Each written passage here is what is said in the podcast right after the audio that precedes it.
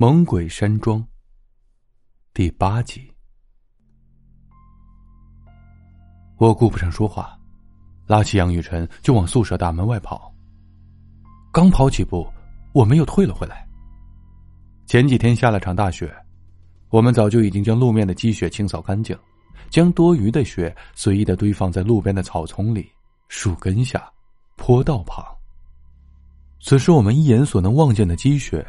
竟然纷纷的堆成了半米高的雪人，手里掐着一尺长的冰棱，三三两两从路边、草坪、树下汇集到水泥路上，排成方队从四面八方向宿舍区涌来。我们俩面面相觑，还没等说话，砰砰砰，从房顶上跳下来十多个雪人，挥舞着冰棱向我们扑来。去他娘的！一个小小的雪人竟然也敢来欺负我们！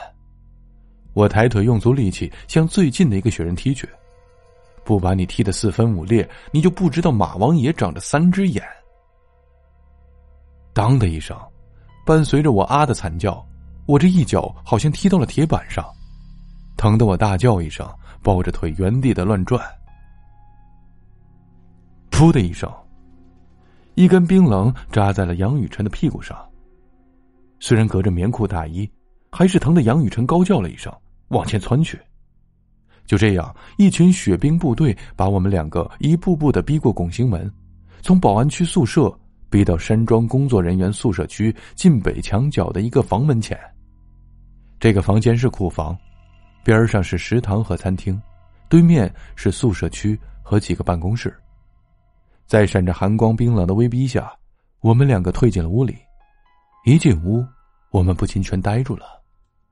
保卫部、工程部、保安队，所有留守的，包括岗上值班和巡逻的人员，全都在这儿，直挺挺的泥塑一般跪在地上，全都一动不动。里侧的空地上，老张磕头如捣蒜一样的边磕边说着，早就已经是血流满面了。从他的话里，我逐渐弄清了今晚闹鬼的原因。这个仓库下面不知道以前是什么地方，从荒地建成仓库后，倒也相安无事。今天会餐时，老张喝了点酒，完事后耐不住寂寞，竟然跑出去弄了个路边的小姐回来，怕被人发现，二人选择在这个仓库办事儿。哪知道小姐月事未完，精血留在地上，弄脏了，叫醒了地下的鬼魂，才有了今晚。一场胆战心惊的闹剧。就在我细心聆听老张祷告、请求饶恕时，房间里悄然发生了改变，空荡荡的仓库瞬间转换成了古代的一个祭祀场面。秋风习习，繁星点点，火把高烧，台下千人而立，一片寂静。高台上，一白衣女子，皮肤白皙。姿容俏丽，被反绑于一个木桩之上，一脸怒容。旁边是老张，五花大绑，跪低着头。台前一个巫师打扮的老者正手拿着祭文，高声的朗读，赫然是“归去来兮辞”。归去来兮，今夕交以绝游。是与我而相违。复驾言兮言求。这篇文章我以前在弟弟的课本里见过，它应该是近代诗人陶渊明的一篇充满争议的绝世佳作。从台上台下这些人的打扮看，还真看不出是哪个朝代，反正是粗衣糙布，古代没错了。看那样子是女人犯了啥错误要被杀掉，可为什么要用？归去来兮辞呢，令人费解。巫师念完祭文，抬手将其扔进火中，随手一挥，身后两个大汉弯腰施礼，走到女人身前，抬手解掉绳索，将女人高高举起，直接向下摔去。我不知哪来了一股勇气，大吼一声，冲上了高台，在两个大汉脚下有一个冰窟窿，女人已经昏死了过去。我冲着巫师随口接了下一段儿：“已乎？欲行于内复几时？何不委心任去留？胡为乎惶惶欲何之？”整篇念完，我纵身跳进了冰窟里，使劲想把白衣女人举起来。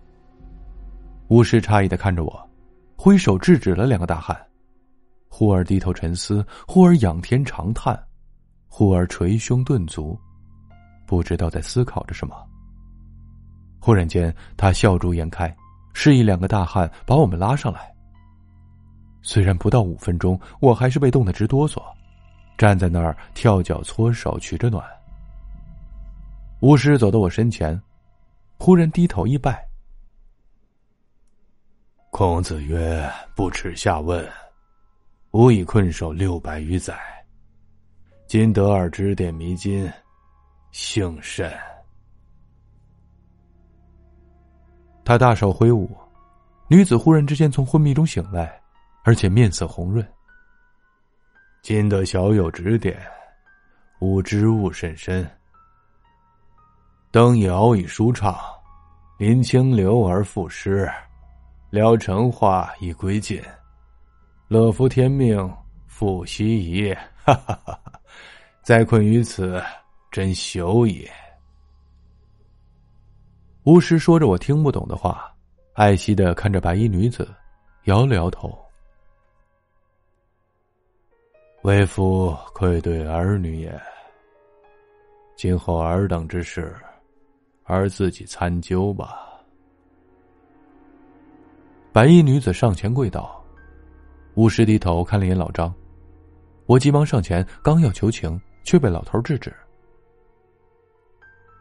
尔等无我圣地，理当仲裁。念儿指点，我就此罢手也。说完，老头大袖一挥：“去吧。”睁开眼睛，我发现自己竟然靠在宿舍旁边的小路旁的树上。我咋在这儿睡着了？我揉了揉眼睛，抬手看了下手表，八点零九分。回头看了眼宿舍方向，透过会议室的玻璃窗，黄兴、柴玉宝、王九和、老张、杨雨辰。等一干保安正在边看电视边在说笑着。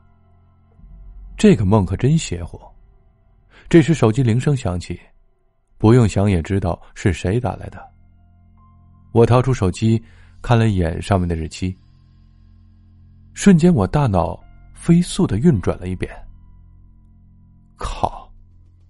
今天是腊月二十五。